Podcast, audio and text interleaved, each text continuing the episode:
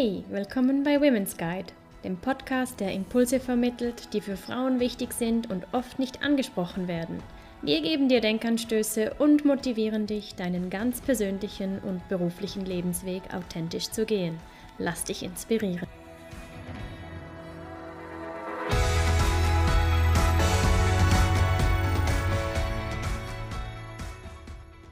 Herzlich willkommen. Schön, dass du wieder reinhörst beim Podcast Inspiring and Connecting Women. Wir sind Angela und Romina von Women's Guide. Du hast bestimmt auch schon die Abstimmungsunterlagen erhalten und hast dir bereits Gedanken über die Vorlagen gemacht. Vielleicht hast du auch bereits schon abgestimmt, aber vielleicht liegt das Kuvert auch noch irgendwo bei dir in der Ecke. Es sind ganz schön viele Vorlagen, über die wir am 27. September abstimmen werden. Aufgrund der Corona-Krise wurden nämlich die nationalen Abstimmungen aus dem Frühling auf den Herbst verschoben und deshalb stimmen wir am Sonntag gleich über fünf wichtige Vorlagen ab. Eine davon ist die Änderung des Erwerbsersatzgesetzes. Einfach gesagt geht es dabei um den zweiwöchigen Vaterschaftsurlaub. Bis heute beschränkt sich dieser nämlich auf ein bis zwei Tage. Wichtig ist uns an dieser Stelle aber auch zu sagen, dass wir keine Empfehlung abgeben möchten für die Abstimmung, die bevorsteht, sondern wir möchten dir vielmehr gerne ein paar Denkanstöße vermitteln, wie die Abstimmung zum Vaterschaftsurlaub eben auch mit anderen wichtigen Themen zusammenhängt, wie zum Beispiel mit der Individualbesteuerung oder dem weiblichen Fachkräftemangel.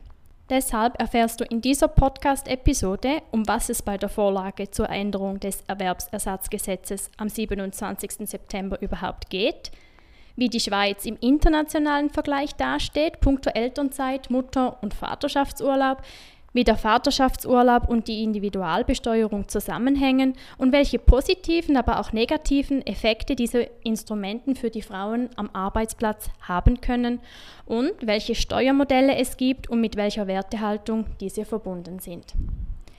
Ganz herzlich heißen wir unseren heutigen Interviewgast willkommen. Herzlich willkommen, Valerie Müller. Valerie ist Forscherin bei Avenir Suisse, wo sie seit eineinhalb Jahren arbeitet. Zuvor hat sie einen Bachelor in Betriebswirtschaft und einen Master in Volkswirtschaft an der Universität in Fribourg absolviert. Und vor Avenir Suisse arbeitete sie auch für die Schweizerische Nationalbank und im Qualitätsmanagement der Universität Fribourg. Liebe Valerie, danke, dass du heute da bist und uns die Möglichkeit gibst, mit dir über das Thema Vaterschaftsurlaub und Individualbesteuerung zu sprechen. Valerie, wir haben dich ja gefunden äh, über einen NZZ-Artikel, also einen Artikel, den du verfasst hast in der NZZ am Sonntag zum Thema frauenfeindliche Familienbesteuerung. Diesen haben wir mit großem Interesse gelesen und du befasst dich ja auch gleichzeitig bei Avenir Suisse mit dem Themenfeld äh, Chancen und Gesellschaft. Und dieses Themenfeld setzt sich fest auch mit Gender- und Gleichstellungsfragen in unserer Gesellschaft auseinander. Und uns interessiert es, ist das purer Zufall, dass du bei diesen Themen gelandet bist oder hat dich das schon immer interessiert? Äh, ja, also vielen Dank auch für die Einladung und ich würde jetzt nicht sagen, dass es mich schon immer interessiert hat, aber doch schon seit längerem. Also das erste Mal, als ich mich bewusst mit dem Thema Gleichstellung auseinandersetzte, das war an der Uni.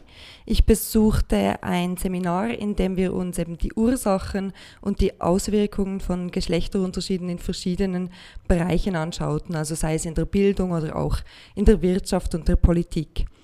Und dort wurde mir bewusst, wie vielfältig dieses Thema eigentlich ist. Und seither hat es mich nie mehr so ganz losgelassen. Also ich habe dann auch vermehrt angefangen, über Gleichstellungsthemen zu lesen. Und als ich dann bei Avenir Suisse angefangen habe, da hat sich für mich die Gelegenheit geboten, mich vertiefter mit dem Thema Gleichstellung im Arbeitsleben auseinandersetzen zu können und eben auch konkrete Lösungsansätze zu suchen, wie man denn die Gleichstellung verbessern könnte. Und das macht mir Spaß, da ich es auch ein interessantes und vor allem auch ein sehr wichtiges Thema finde. Also so ein bisschen zufällig, aber dann hat es dich doch gepackt, äh, ja, mehr in diese Richtung zu forschen und auch zu erfahren und auf diesem Wissen aufzubauen. Und Wieso denkst du, ist es eben wichtig, dass man sich auch Gedanken jetzt zu diesem Thema macht, Vaterschaftsurlaub und eben zur Steuerpolitik? Also es ist klar, nächsten Sonntag ist die Abstimmung, aber abgesehen von den, von den Abstimmungen, die bevorstehen, wieso macht es Sinn, sich darüber Gedanken zu machen? Weil gerade letzteres, die Steuerpolitik, ist ja jetzt ein Thema, das nicht so sexy ist und wir uns gerne damit auseinandersetzen. Äh, ja, das ist ähm, tatsächlich so. Also für die Steuerpolitik, da können sich jetzt nicht so viele begeistern. Und das liegt wohl auch ein bisschen daran, dass das Thema auch manchmal etwas trocken daherkommt. Da wir aber alle Steuern zahlen, bin ich der Meinung, dass es sich auch lohnt, sich mal mit unserem Steuersystem zu befassen, aber auch mit so Themen wie dem Vaterschaftsurlaub. Denn ich denke, gerade in Bezug auf die Geschlechterunterschiede im Erwerbsleben, da können solche Dinge schon auch einen Einfluss haben. Also wenn wir jetzt beispielsweise ein Paar anschauen, das eine Familie gründet, dann hängt die Entscheidung, wer wie viel arbeiten geht und wer sich dann zu Hause um die Familienarbeit kümmert, oft nicht alleine von den Präferenzen der Eltern ab, sondern auch vom Vorhandensein eines Mutterschafts- oder eines Vaterschaftsurlaub und auch vom Angebot und den Kosten der Kinderbetreuung und eben auch vom, vom Steuersystem. Ja, denn diese Dinge, die haben auch einen Einfluss darauf, ob überhaupt beide Elternteile einer Erwerbstätigkeit nachgehen können, weil dies ist ja zum Beispiel nur dann möglich, wenn die Betreuung der Kinder gesichert ist. Ja, also ich denke, das macht absolut Sinn, sich aus diesen Gründen sich damit auseinanderzusetzen. Und ähm, vielleicht kannst du uns noch mal ganz kurz erklären, um was es bei der Abstimmung am Sonntag gehen wird. Also Vaterschaftsurlaub, warum geht es genau? So, wir stimmen darüber ab, ob erwerbstätige Väter zwei Wochen bezahlten Vaterschaftsurlaub erhalten sollten. Und diesen könnten sie dann innerhalb von sechs Monaten nach der Geburt des Kindes entweder Wochen oder auch tageweise beziehen. Und gleich wie die Mütter würden auch die Väter eine Entschädigung von 80 Prozent des Lohnes erhalten, jedoch maximal einen Tagessatz von 196 Franken. Und der Vaterschaftsurlaub, der wird gleich wie der Mutterschaftsurlaub über die Erwerbsersatzordnung, also die EO, finanziert. Das bedeutet überwiegend mit Beiträgen der Erwerbstätigen und der Arbeitgeber. Und es werden Kosten von jährlich rund 230 Millionen Franken geschätzt um diese Kosten zu tragen, müsste der Beitragssatz der EO um 0,05 Prozentpunkte angehoben werden und das bedeutet eine Erhöhung um 50 Rappen pro 1000 Franken Lohn. Und noch eine Information, die vor allem Paare interessieren dürfte, die zurzeit ein Kind erwarten oder bald eine Familie gründen möchten. Wenn jetzt der Vaterschaftsurlaub am Sonntag angenommen wird, dann gilt er voraussichtlich für Männer, die ab dem 1. Januar 2021 Vater werden. Was mich interessieren würde, Valerie, wie sieht denn die Situation heute aus bezüglich Vaterschaftsurlaub? Gibt es Unternehmen, die das bereits anbieten? Wir haben gehört, gesetzlich sind es nur ein bis zwei Tage. Ähm, gibt es Arbeitgeber, die da schon großzügiger sind? Äh, ja, also es gibt bereits einige Branchen oder auch Unternehmen, die schon heute einen Vaterschaftsurlaub anbieten und die Länge des Urlaubs und auch wie hoch dieser dann entlohnt wird, das unterscheidet sich je nach Unternehmen. Also oft äh, bieten sie einen Urlaub von ein bis vier Wochen an, aber es gibt auch schon einzelne Firmen, die bereits heute einen Vaterschaftsurlaub von mehreren Monaten anbieten. Okay, und wenn wir den Blick ins Ausland werfen, wir wissen ja zum Beispiel, dass Skandinavien in diesen Fragen sehr fortschrittlich ist. Wie sieht es aus in puncto Vaterschaftsurlaub oder Elternzeit? Ja, die Situation, die unterscheidet sich eigentlich von Land zu Land stark. Also es gibt auf der einen Seite so Länder wie zum Beispiel die USA, die weder einen gesetzlich festgelegten bezahlten Urlaub für Mütter noch für Väter kennen. Zwar gibt es in manchen Bundesstaaten Vorschriften zum Mutterschaftsurlaub und die meisten Unternehmen, die bieten vor allem gerade für die Mütter, manchmal auch für die Väter, einen Urlaub nach der Geburt des Kindes an. Oft ist dieser aber unbezahlt. Und wie du gesagt hast, sieht die Situation in Europa anders aus. Also in quasi allen europäischen Ländern gibt es nebst dem Mutterschafts- auch einen Vaterschaftsurlaub oder eine Elternzeit. So damit ist ein Urlaub gemeint, den sich die Eltern dann untereinander aufteilen können. Und eben vor allem die skandinavischen Länder, die gelten hier als Vorreiter. Schweden führte zum Beispiel bereits in den 1970er Jahren einen Vaterschaftsurlaub ein. Und ähm, heute gibt es in diesen Ländern sehr ausgeprägte Elternurlaube von teilweise mehr als einem Jahr. Und meistens ist die Elternzeit dann so aufgebaut, dass jeweils ein Teil nur von der Mutter bezogen werden kann, ein anderer Teil, der ist ausschließlich den Vätern vorenthalten und den Rest der Elternzeit können sich die Paare untereinander aufteilen. Also ein Beispiel ist hier Island. Dort gibt es drei Monate für die Mutter, drei Monate für den Vater und die weiteren drei Monate, die können so aufgeteilt werden, wie es für die Eltern am besten passt. Das tönt für mich nach einer sehr schönen, ausgeglichenen Lösung. Kannst du etwas dazu sagen, wie sich ein Vaterschaftsurlaub oder dann auch ein Elternurlaub auf die Gleichstellung auswirken kann? Also warum findest du, ist das erstrebenswert und wie kann sich dadurch auch die Erwerbsquote der Frau erhöhen? Ja, um diese Frage zu beantworten, muss ich jetzt kurz etwas ausschweifen. Und zwar möchte ich hier beim Mutterschaftsurlaub anfangen. Denn dieser führt dazu, dass Frauen ein Kind bekommen können, ohne dass sie dann gleich ihren Job an den Nagel hängen müssen. Und deshalb ist die Einführung eines bezahlten Mutterschaftsurlaubs durchaus positiv für die Beschäftigung der Frauen und auch die Gleichstellung im Erwerbsleben. Aber der Mutterschaftsurlaub, der kann sich auch negativ auf die Gleichstellung auswirken und dies ist vor allem bei einem langen Urlaub der Fall. Denn wenn Mütter nach jeder Geburt längere Erwerbsunterbrüche haben, dann kann dies einen negativen Einfluss auf die Karrierechancen und auf, auch auf den Lohn der Frauen haben. Und auch die Tatsache, dass bei der Geburt eines Kindes, wie dies eben beispielsweise in der Schweiz der Fall ist, nur die Frau ausfällt, kann die Entscheidung des Arbeitgebers, ob sie nun einen Mann oder eine Frau einstellen möchten, beeinflussen. Und deshalb ist ein Gedanke hinter dem Vaterschaftsurlaub oder auch hinter der Elternzeit, nebst dem Wunsch vieler Väter, dass sie sich auch verstärkt in die Kinderbetreuung engagieren möchten, auch ein Ausgleich dieser negativen Effekte für die Frauen. Denn wenn jetzt nicht mehr nur die Mütter, sondern auch die Väter nach der Geburt des Kindes eine Auszeit nehmen, dann könnten die Geschlechterunterschiede im Arbeitsleben etwas verkleinert werden. Mhm. Ich finde das spannend, was du gesagt hast, eben, dass das sogar so weit führen kann, dass sich ein Arbeitgeber überlegt, ob er eine, einen Mann oder eine Frau einstellt. Und gerade hier in der Schweiz, ähm, wo Schweizer Bürger Männer Militärdienst leisten, finde ich das immer wieder erstaunlich, dass darüber wird nie gesprochen, dass die wochenweise jahrelang ausfallen. Das ist wie okay. Und dann bei der Frau, wenn sie Mutterschaftsurlaub macht, schon, schon etwas kritisch. Also verstehe ich das richtig, dass die Einführung des Vaterschaftsurlaubs oder einer Elternzeit dazu beitragen sollte, auch dass Mütter eben die Erwerbsunterbrüche verkürzen können und auch ihre, ihre Karrierechancen aufrechterhalten können? Ja, also das wäre sicherlich eine oder die Idee jetzt ähm, auch hinter einem Vaterschaftsurlaub. Jetzt ist es aber so, dass die positiven Effekte, die ein Vaterschafts- oder ein Elternurlaub auf die Gleichstellung haben, vor allem dann auftreten, wenn sich die Eltern den Urlaub auch gleichmäßig untereinander aufteilen.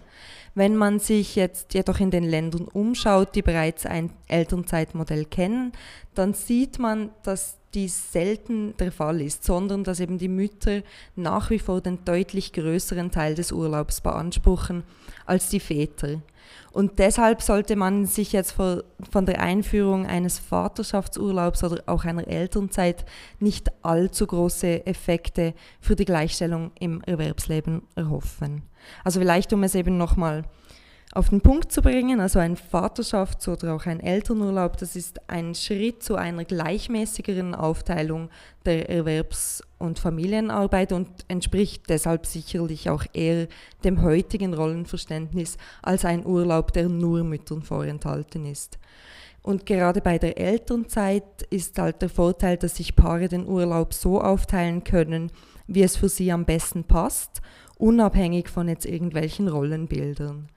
Um aber die Erwerbsquote der Frauen zu erhöhen, da gibt es effizientere Mittel als ein Vaterschafts- oder Elternurlaub. Du sagst also, das wäre ein Schritt in die richtige Richtung, aber jetzt nicht die absolut ideale Lösung. Was wären denn effizientere Mittel, um äh, die Erwerbsquote der Frauen zu erhöhen? Ja, also da kommt jetzt das Steuersystem ins Spiel, weil beispielsweise sollte man sich bewusst sein, dass unser Steuersystem nicht gerade frauenfreundlich ist. Denn in der Schweiz werden Ehepaare gemeinsam veranlagt. Das, das bedeutet, die Einkommen beider Partner werden zusammengezählt und anschließend wird die Steuer auf diesem Gesamteinkommen erhoben. Ähm, wenn also beide 60.000 Franken verdienen und verheiratet sind, wird die Steuer auf dem Einkommen von 120.000 Franken erhoben und nicht wie bei einem unverheirateten Paar jeweils auf einem Einkommen von 60.000 Franken. Und für Ehepaare gibt es zwar spezielle Abzüge und auch einen tieferen Steuertarif, da wir ein progressives Steuersystem haben. Was bedeutet, dass der Steuersatz mit höherem Einkommen zunimmt, bezahlen manche Ehepaare aufgrund der gemeinsamen Veranlagung teilweise mehr als unverheiratete Paare. Und als Faustregel kann man festhalten, dass vor allem Paare mit eher höheren Einkommen und solche, bei denen beide ähnlich viel verdienen, durch die Ehe steuerlich bestraft werden. Es gibt ja doch auch solche, die steuerlich von der Ehe profitieren und dies ist vor allem bei einer eher traditionellen Rollenaufteilung der Fall, also bei der der Mann Vollzeit arbeitet und die Frau nicht oder in einem kleinen Pensum erwerbstätig ist. Wenn jetzt die Ehepaare über 10% mehr Steuern zahlen als ein unverheiratetes Paar mit gleichem Lohn, dann spricht man von einer Heiratsstrafe. Und von dieser sogenannten Heiratsstrafe haben viele vielleicht schon mal gehört, denn sie ist immer wieder in den Medien, da man bereits seit mehr als 30 Jahren versucht, sie abzuschaffen, bisher aber ohne Erfolg. Dann ist es also so, dass unser Steuersystem vor allem darauf ausgerichtet ist oder dann lukrativ ist, wenn die Rollenverteilung eben sehr traditionell ist, also eine Person, oftmals der Mann, Vollzeit arbeitet und die Frau zu Hause ist.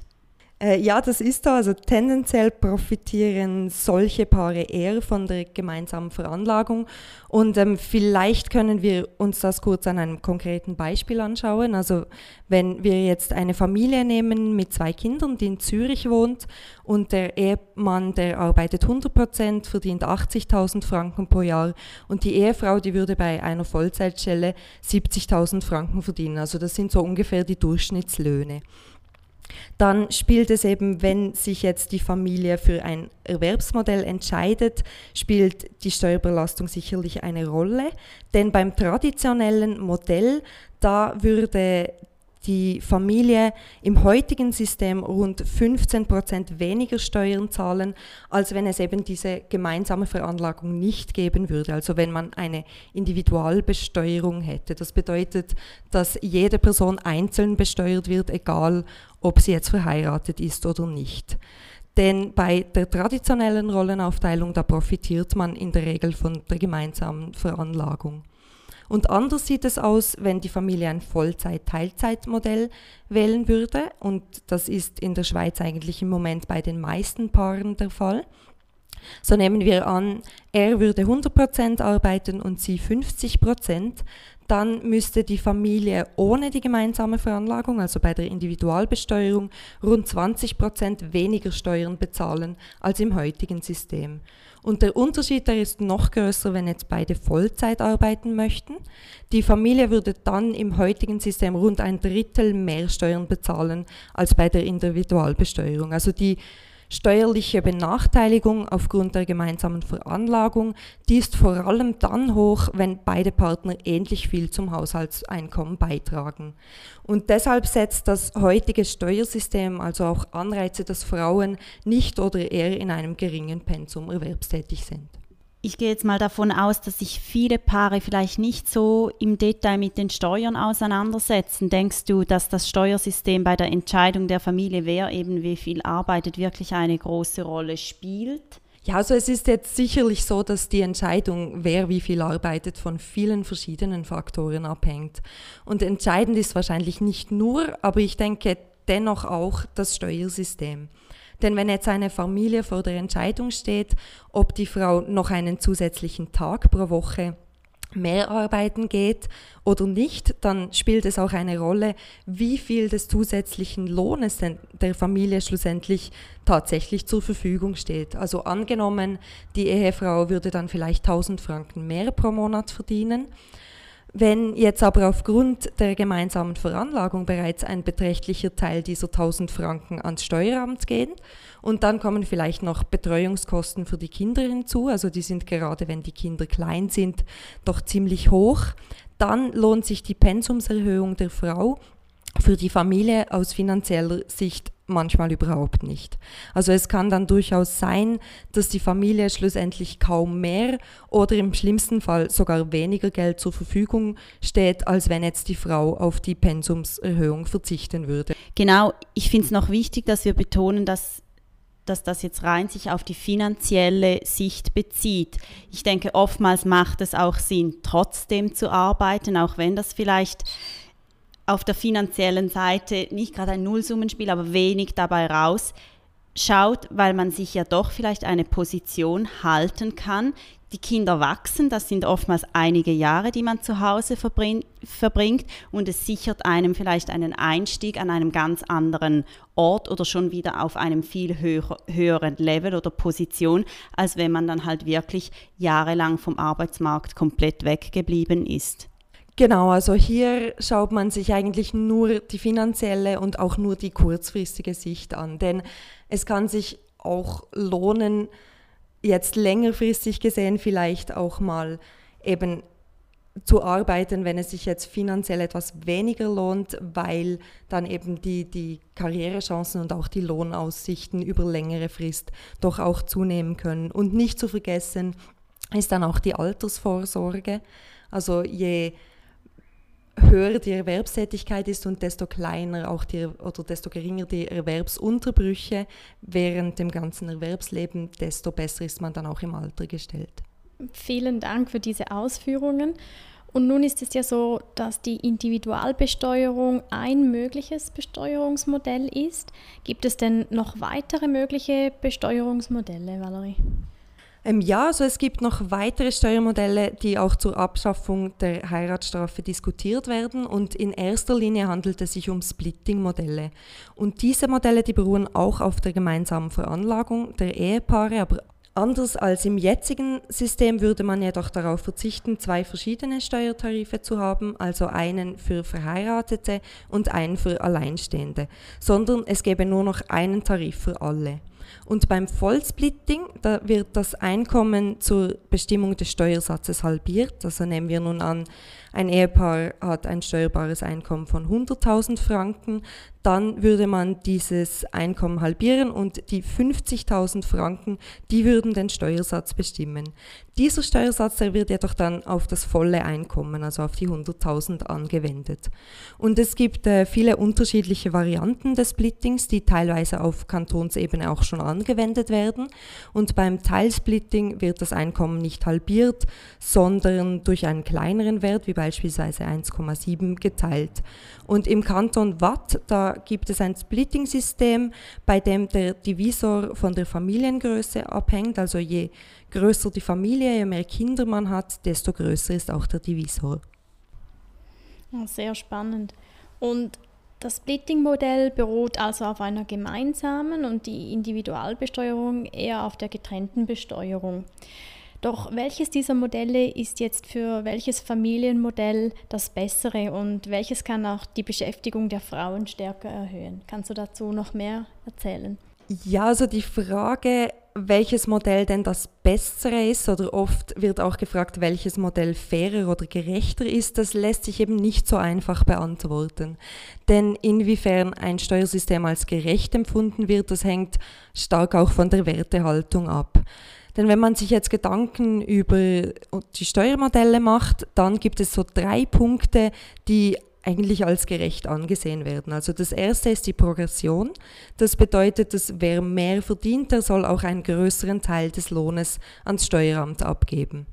Das zweite ist die Zivilstandsunabhängigkeit, welche davon ausgeht, dass es für die Steuerrechnung eben keine Rolle spielen sollte, ob jemand verheiratet ist oder nicht. Und das dritte ist die horizontale Gerechtigkeit. Und damit ist gemeint, dass die Einkommenszusammensetzung zwischen Paaren keinen Einfluss auf die Steuerrechnung haben soll.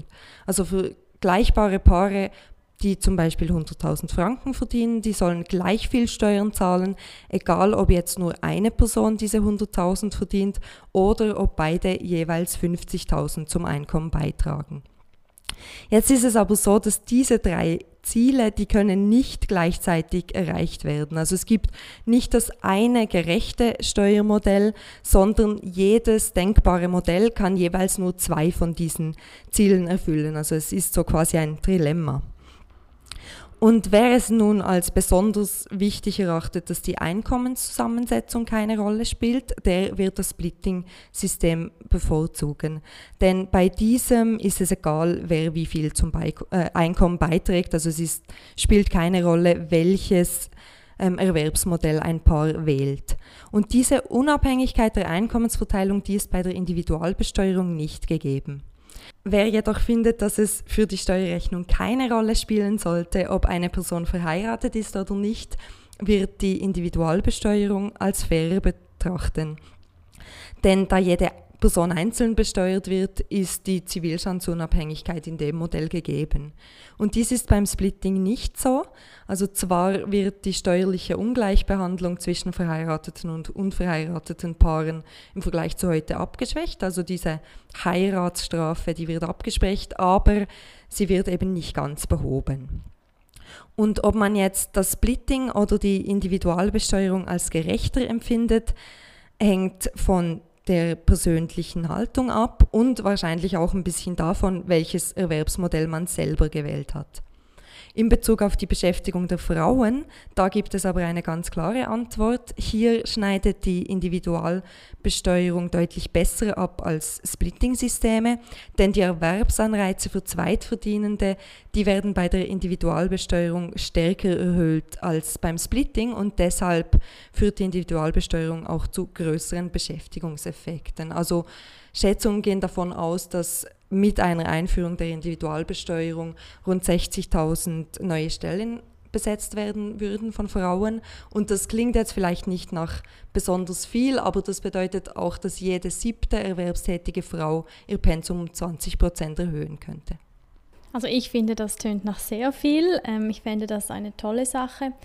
Und äh, ja, ich glaube, mir wurde selten so charmant verschiedene Steuermodelle erklärt. Und für die Zuhörerinnen, die jetzt zugehört haben und vielleicht diese Steuermodelle noch nicht irgendwo einordnen können, wir werden dann auch ähm, auf unserer Webseite Links zur Verfügung stellen, die dann auf Grafiken, ähm, die Valerie mit erstellt hat oder erstellt hat, äh, verlinken und da kann man sich dann nochmal einen guten Überblick verschaffen, ähm, wie man diese drei Punkte einordnen kann und was die verschiedenen Modelle bedeuten.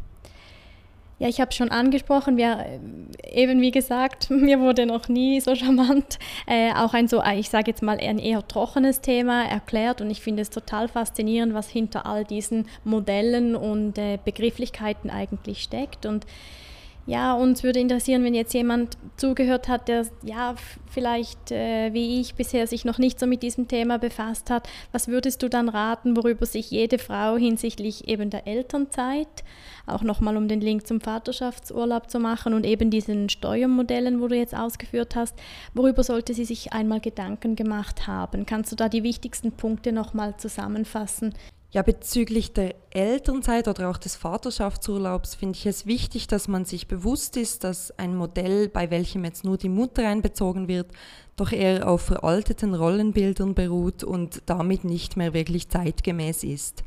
Und vor allem die Elternzeit, die hat den Vorteil, dass sich die Paare die Betreuungsaufgaben von Anfang an so aufteilen können, wie es für sie am sinnvollsten ist. Da sich aber in anderen Ländern zeigt, dass Väter einen deutlich geringeren Teil des Urlaubs beziehen als Mütter, sollten die Effekte auf die Erwerbsbeteiligung von Frauen jetzt auch nicht überschätzt werden. Und bezüglich der Dauer einer Elternzeit muss man auch immer im Hinterkopf behalten, dass mehr eben nicht immer besser ist, denn ein zu langer Urlaub kann sich negativ auf die Löhne und die Karrierechancen von Frauen auswirken. Und bei den Steuern, da sollte man nicht vergessen, dass die gemeinsame Veranlagung von Ehepaaren mit negativen Erwerbsanreizen für Frauen verbunden ist und teilweise zu Heiratsstrafen führt. Und es gibt unterschiedliche Modelle, um diese Heiratsstrafen abzuschaffen. Bei der Individualbesteuerung, da wird jede Person einzeln besteuert, egal ob sie verheiratet ist oder nicht. Beim Splitting werden Ehepaare nach wie vor gemeinsam besteuert. Welches Modell als gerechter empfunden wird, das hängt auch von der Wertehaltung ab, denn das eine perfekte, faire Steuermodell, das gibt es nicht. Weil es eben dieses perfekte Modell nicht gibt, bin ich aber der Meinung, dass wir uns daran orientieren sollten, welches Modell denn die negativen Erwerbsanreize für Frauen stärker abbauen kann. Und hier schließt die Individualbesteuerung deutlich besser ab als Splitting-Modelle. Vielen Dank, äh, liebe Valerie, für diese kurze Zusammenfassung. Eben der Vaterschaftsurlaub oder die Abstimmung über den Vaterschaftsurlaub steht uns kurz bevor. Wie sieht es denn mit dieser Individualbesteuerung aus? Ist das etwas, das auch bald kommen wird oder wo wir eher längerfristig denken müssen? Ja, ich denke, da müssen wir schon ein bisschen längerfristiger denken. Also wenn wir uns jetzt in Erinnerung rufen, dass man schon seit 30 Jahren bemüht ist, die Heiratsstrafe abzuschaffen und eben das Steuersystem etwas zu modernisieren, da denke ich, dass wir jetzt nicht gerade heute oder morgen mit einer Abstimmung rechnen können, aber die Individualbesteuerung wird durchaus in der Politik weiterhin diskutiert. Zu unserem Glück. Ja, wir kommen zum Schluss unseres Gespräches und ähm, wie du auch weißt, wir, wir wollen eine Plattform aufbauen, die Frauen inspiriert, ihren eigenen Lebensweg zu gehen und ihr persönliches Potenzial entfalten zu können.